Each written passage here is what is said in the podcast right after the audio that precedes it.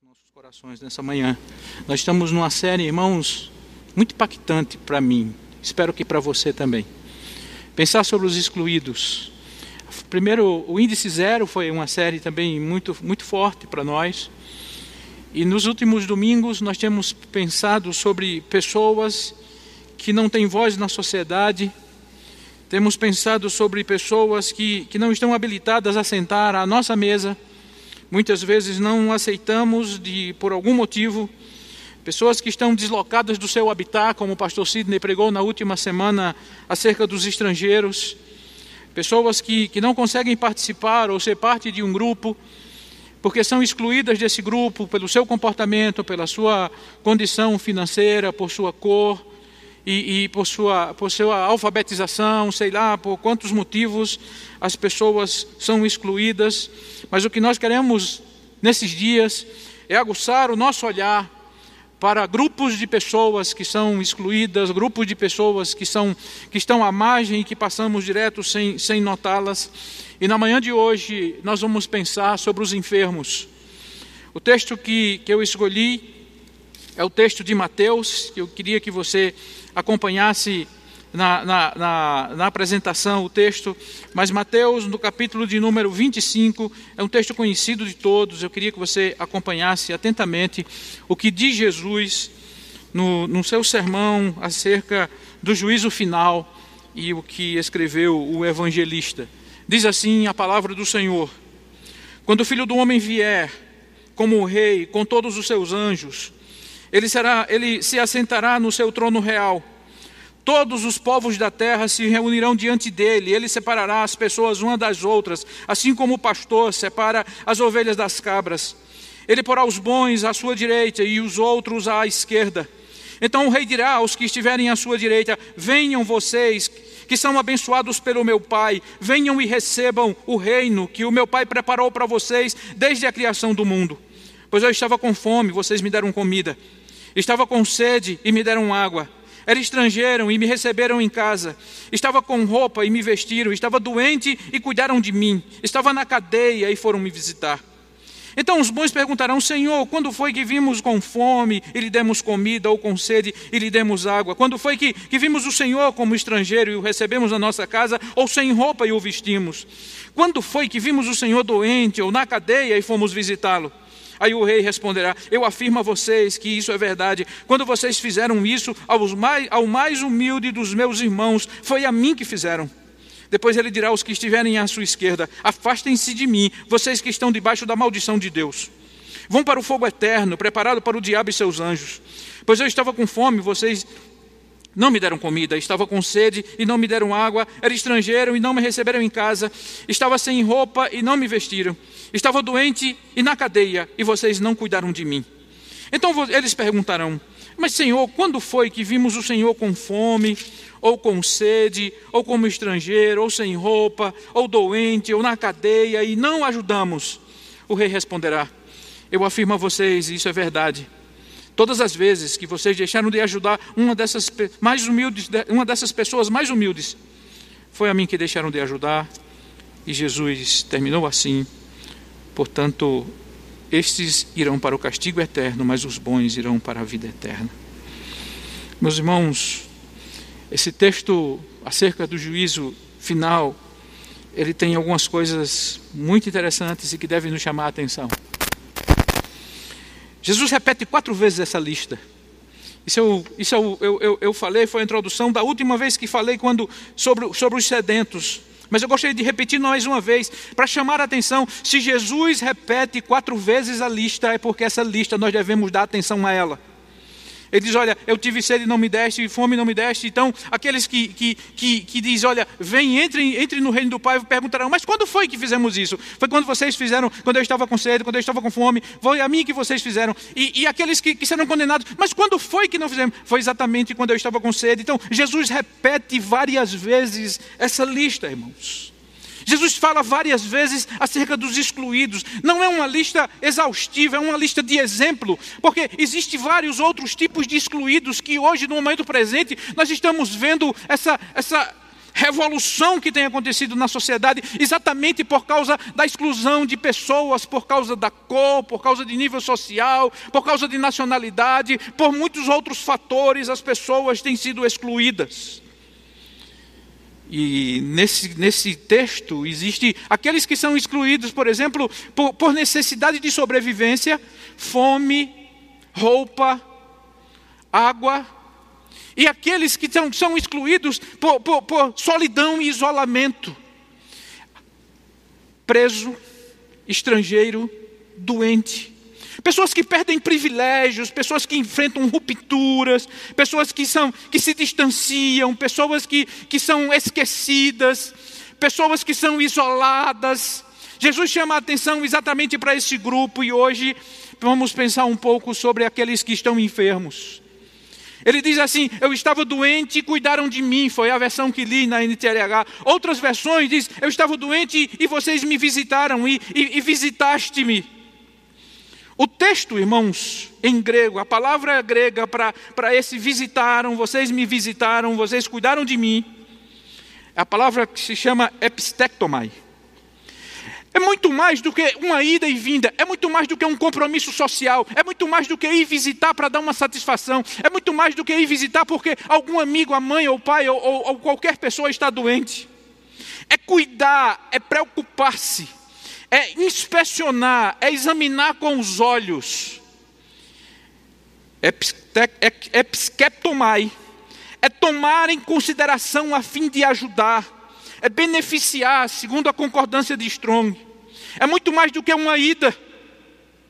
É quando olhamos com cuidado, é quando averigamos, é quando nos interessamos por Ele, é quando ouvimos, é quando damos atenção, é quando nos lembramos, é quando nos fazemos presentes, sem lançar lixas ou lanças como os amigos de Jó, mas quando nós levamos o bálsamo e a cura para as pessoas que estão enfermas.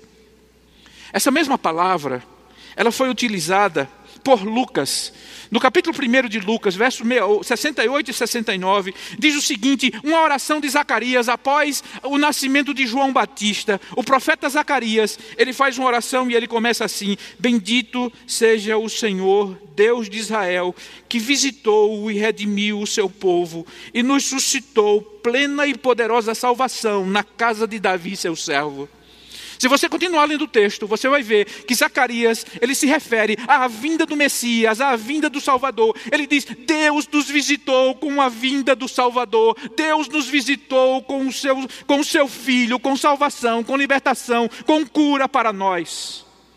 E é nesse sentido que eu gostaria que nós observássemos e que nós compreendêssemos o que é. Eu estive doente e vocês me visitaram. Quando eu era criança, nós cantávamos uma música na igreja, você que é mais antigo talvez pode lembrar. Vem, visita a tua igreja, ó bendito Salvador.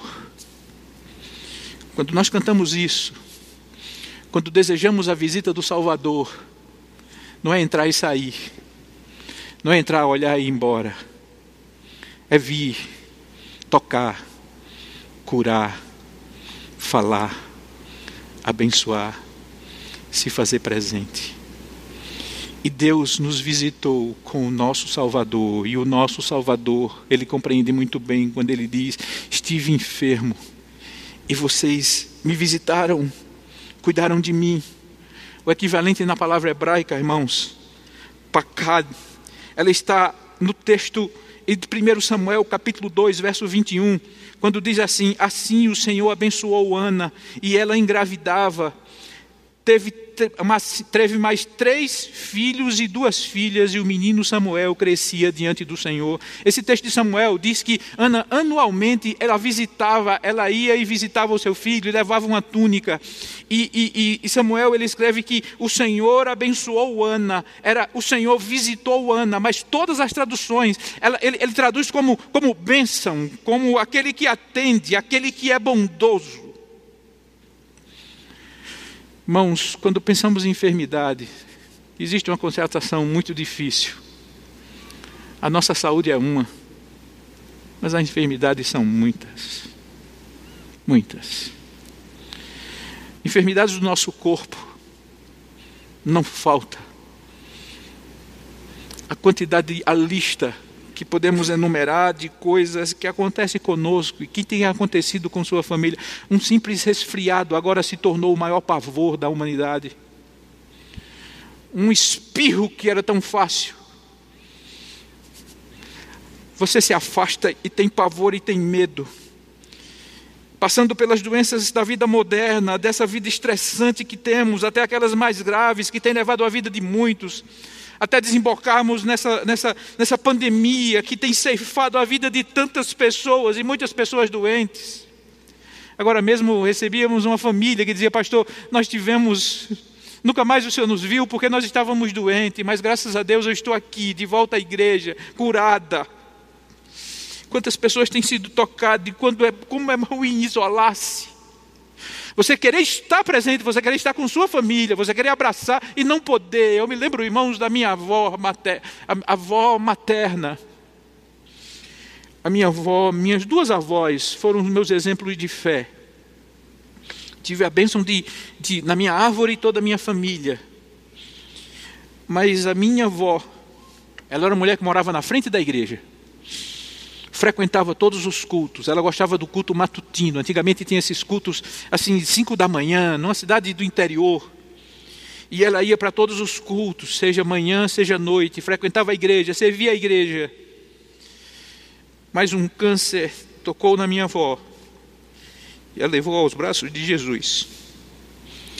E uma cena muito forte que tenho era na escola dominical, a igreja cantando, eu no quarto dela, sentado do lado para fazer companhia.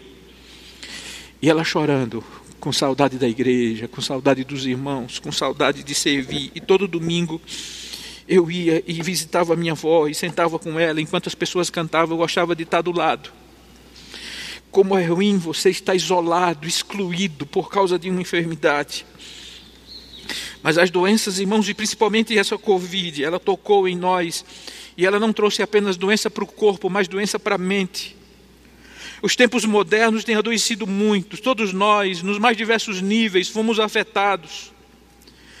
Mas alguns com quadros de ansiedade, de depressão, de angústia, de medo, que se agravaram muito, e como é ruim você ser excluído você ser incompreendido por causa de um momento que passa em sua vida, mas as pessoas não têm, não têm paciência, as pessoas não querem se preocupar, as pessoas não querem você perto, as pessoas não querem te ajudar, as pessoas não querem se, se, se, se, se, se aproximar, como é difícil você estar isolado e excluído por causa de um momento de vida.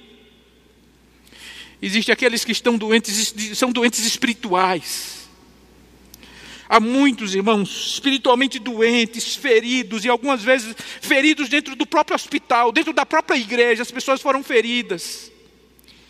Quantas pessoas, irmãos, estão, estão, estão contaminadas pelo pecado? E muitas vezes, quando tem esse tipo de ferimento, junta-se a outros feridos. Como é difícil tudo isso.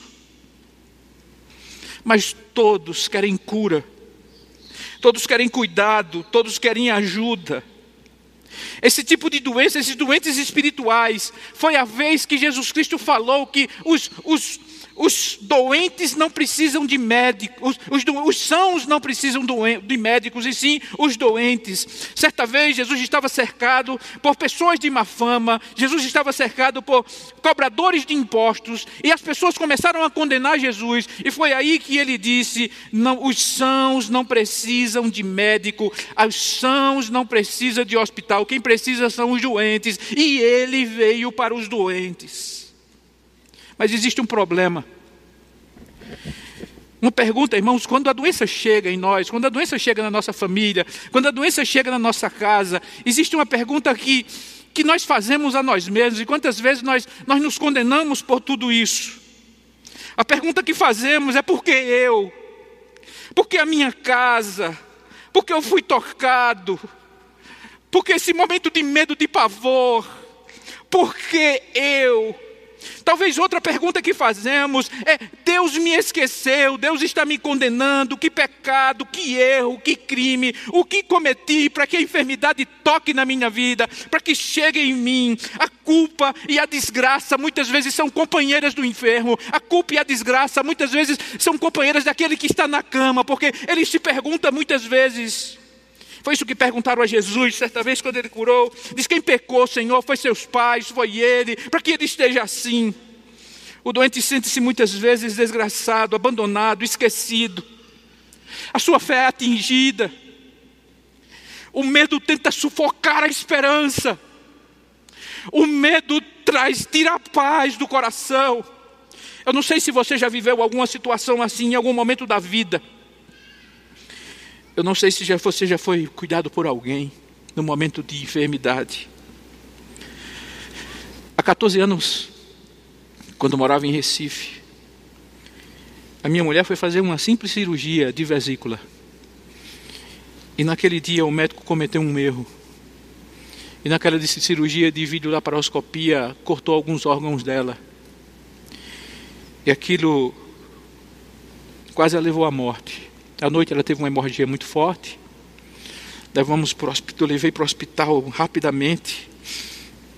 Ele saiu grampeando tudo. Ele, ele cortou um canal chamado colédoco, que leva a bilirrubina do estômago para o intestino. E quando ele cortou na hemorragia, ele grampeou. E ele grampeou e deixou um espaço muito pequeno daquele canal. E eu fui em busca de ajuda procurei os melhores médicos dessa área em Recife. Levei ela para Natal, levei ela para João Pessoa. E nenhum médico queria tocar, nenhum médico queria fazer a cirurgia, exatamente por causa da complexidade daquela cirurgia. Aquilo tocou na minha fé, aquilo tocou na minha, na minha saúde, aquilo tocou na minha esperança.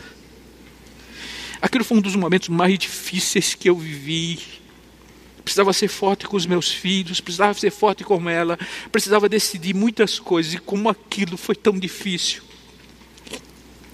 E eu, quando encontrava os meus amigos, eu trabalhava num lugar que conhecia muitos pastores, muitos pastores frequentavam aquele lugar, e o que eu dizia a eles: ora por mim, ora por mim. As pessoas ligavam, Sandra, ora por nós, irmãos, ore por nós, porque eu não conseguia a minha fé estava abalada, a minha, eu, estava, eu estava num momento de, de crise muito intensa, eu dizia, orem, me ajudem. Até que apareceu um médico lá que disse, olha, se eu fosse você, eu queria te mandar para São Paulo, você vai procurar o tal médico, ele é o professor titular da cadeira de fígado e transplante da USP, e, e, procura ele que ele vai te ajudar. E foi assim que fizemos. Eu não conhecia quase nada, quase ninguém aqui nessa cidade. E um pastor amigo disse: Marcos, você vem para minha casa, você vai ficar na minha casa, eu vou tirar. Eu, você vai ficar no meu quarto, eu vou morar no quarto dos meus filhos. Enquanto você precisar, você vai ficar aqui. E eu vim com Sandra. Fomos para aquele hospital enorme, tudo, tudo estranho. É, dia da cirurgia, ela ligou para mim, que não podia ficar com ela. Marcos vieram me buscar. Era seis da manhã. E eu fiquei. Depois eu cheguei no hospital, deu nove, dez, onze, doze, uma, duas, três, quatro, cinco. Às 18 horas, um médico que ainda hoje é nosso amigo. Toda vez que eu vou na toda vez que nós vamos nos contestar, eu choro diante dele. E ele diz, é isso? Diz, Sandra, esse homem salvou a tua vida. Com a graça de Deus. Eu, é um irmão nosso. E a, a cirurgia terminou. E Sandra nunca mais teve o problema e quero viver com ela até o último dia das nossas vidas. Mas queria compartilhar com vocês o que eu aprendi. Primeira coisa que eu aprendi, irmãos, naquele, naquela experiência pedagógica na minha vida, é que pessoas amadas por Deus também adoecem. Pessoas amadas por Deus também adoecem. Eu não sei você que nos assiste em casa, qual a sua condição. Mas um dia mandaram um recado para Jesus, duas amigas, Marta e Maria, manda o seguinte recado para o Senhor Jesus, que está registrado em João, capítulo 11, versículo 3. Aquele que o Senhor ama está doente. Era Lázaro que ia para a morte. E Jesus, quando chega naquele, naquele ambiente de morte de dor, que ele já havia falecido, diz o texto da Bíblia Sagrada que Jesus chorou porque Jesus se identifica com essa nossa aflição, Jesus se identifica com essa dor. Tanto é que no texto que lemos de Mateus, ele diz: Quando você visita o doente, é a mim que você visita. Spurgeon ele diz: Arrisco-me a dizer que a maior bênção terrena que Deus pode dar a cada um de nós é a saúde, com exceção da enfermidade. Essa muitas vezes tem sido mais útil aos santos do que a saúde. Aprendi que Deus, as pessoas amadas por Deus também adoecem e elas precisam de cuidado. A segunda coisa que eu aprendi, eu preciso dos meus irmãos. Sozinho é muito difícil. Não consigo orar. Eu não consigo crer. Quantas vezes diz o enfermo: a minha fé tem ido embora, os meus pensamentos me confundem venham para perto de mim, me ajudem. Quantas vezes eu dizia a amigos, a familiares, não com clichês, mas com a palavra que restaura, que refrigera, não com os mesmos ditados, mas com um abraço amigo, não com julgamentos e indagações, mas para carregar carga comigo, a minha carga, aliviar o meu peso. Quantas vezes pedi isso e aprendi como é importante os meus irmãos perto de mim aprendi outra coisa. A presença e o cuidado de Jesus fizeram toda a diferença nas nossas vidas. Jesus ele deita-se na cama do enfermo e ele diz: Sou eu quem estou aqui. Estive doente e você me visitou. Ele olha, ele para, ele vem para junto, ele cura. Nos momentos mais difíceis, nas enfermidades mais difíceis, foram os momentos onde eu senti de maneira mais tangível e palpável a presença e o cuidado do Senhor na minha vida. E eu tenho certeza que é assim na sua vida, é assim nas nossas vidas. Apesar das minhas debilidades, Ele estava lá. Apesar da minha pouca e cambaleante fé, Ele estava lá. Eu sei que um dia chegará um evento que vai levar a minha vida. Não sei como será. Mas uma coisa eu sei: Ele estará lá. Quero concluir dizendo algumas coisas. Assistência aos doentes e prisioneiros, irmãos, que aqui no texto de Mateus 25, não é cura nem liberdade, mas sim visitação atenção, empatia, cuidado que todos nós podemos dar. Estive enfermo e me visitaste. Diz a nós: olhem com outro olhar, olhem de outra forma. Eu queria convidar você para assistir esse vídeo juntos.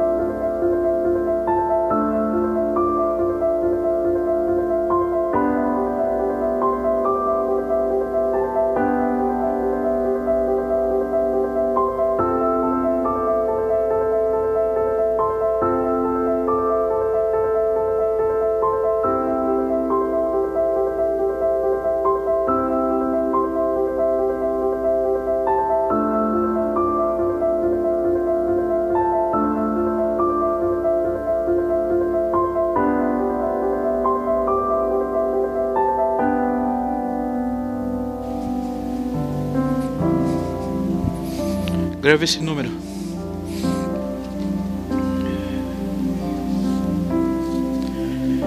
Eu queria convidar você a formarmos um exército de inclusão dos doentes. Nossa igreja tem muitos profissionais de saúde e como eu admiro vocês. No culto da manhã, uma pessoa passou por mim disse: Pastor, eu acabo de vir de 12 horas de um plantão. Eu saio daqui hoje com mais vontade de cuidar. Mas eu queria convidar você a juntarmos todos nós num exército de cuidado dos nossos doentes. A vida moderna mudou algumas coisas, irmãos. No mundo bíblico, todas as histórias de doentes que nós vemos, as pessoas estavam em casa sendo cuidadas. Porque eram os de casa que cuidavam, num quarto, num cômodo. Mas a vida moderna trouxe muitas bênçãos. Mas nós começamos a terceirizar o cuidado. Alguns estão no hospital, outros estão em alguma casa de recuperação. Mas isso de certa forma traz algum conforto, porque os olhos não veem, o coração não sente. Mas estar presente faz toda a diferença, onde quer que estejam os nossos doentes. Eu quero convidar você a fazer parte desse exército. A nossa igreja tem um, tem um exército. Eu queria convidar quem está aqui da capelania não sei se tá. Tá, a Zeca tá aqui, a Karina tá ali. Vem cá vocês.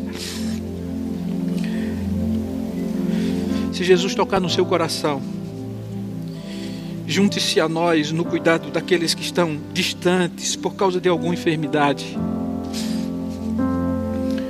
No trabalho deles, eles têm sempre uma máxima. O que é que, o que, é que você, o que é que, que faz no momento de, de estar diante de um enfermo? É escutar esperançar e entregar. Escutar a dor, escutar sobre as aflições, escutar sobre as necessidades, dar tempo para ouvir. Esse é um mal que temos, não temos tempo para ouvir. Esperançar, porque nós temos a esperança viva. Talvez ler um salmo, ler a palavra, cantar alguma coisa. E entregar àquele que cura, entregar àquele que cuida. Essa é a prática, né, Karina e Zeca? Traga uma palavra de esperança. Ore por sua cura. Se você conhece alguém que precisa de sua atenção, faça, se faça presente. Se não podemos fazer de forma física agora, se não podemos estar presentes agora de forma física, talvez ligue, faça uma chamada, fale do, seu, do seu amor, fale que esteja orando, que está orando, traga para junto. Jesus nos chama para aliviar os sofrimentos com epistectomai, cuidar. E nós queremos está com você. Você que está nos assistindo, vocês que estão aqui, não fique sozinho, nos procure. Aquele telefone que falei é o telefone da nossa capelania, do Ministério de Capelania, que são liderados por Karine Zeca. E eles têm um exército de mais ou menos 60 pessoas que cuida, que liga, que visita. Se você quiser participar também conosco, quando terminar o culto, eles estarão ali. Você pode falar com eles e tirar todas as suas, as suas dúvidas sobre eles. Ou você pode ligar para o 945346123, é o, é, o, é o telefone da nossa capelania. Peça ajuda. Eu queria pedir a você nesse instante que possamos orar por aqueles que amamos, por aqueles que conhecemos. E quando você chegar em casa, não deixe o sol se pôr sem você dar um alô e dizer que ama. Convido você a ficar de pé nesse instante e orarmos juntos. Que o Deus que cura ouça as nossas orações. Obrigado, Senhor, por tua palavra. Perdão, Senhor, por nossa negligência.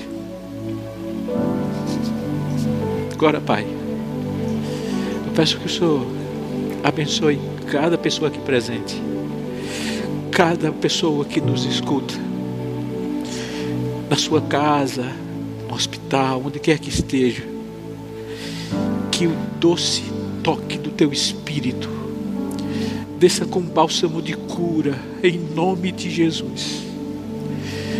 Sobre Teu nome, nada tem poder, porque o Teu nome está acima de todas as coisas, Jesus de Nazaré. Abençoa todas as casas aqui presentes, abençoa os nossos familiares que estão enfermos. Que o Senhor possa agora trazer esperança, alegria, conforto, consolo e paz ao coração. Abençoa a nossa igreja, abençoa o nosso grupo de capelania, fortalece esses irmãos, Senhor, com esse ministério tão lindo. Que nunca falte sobre nós a tua graça, que nunca falte em nós a esperança viva, que é Jesus de Nazaré. É no teu nome que eu te oro e agradeço, meu Pai. Amém. Deus abençoe a todos em nome de Jesus e vamos cantar.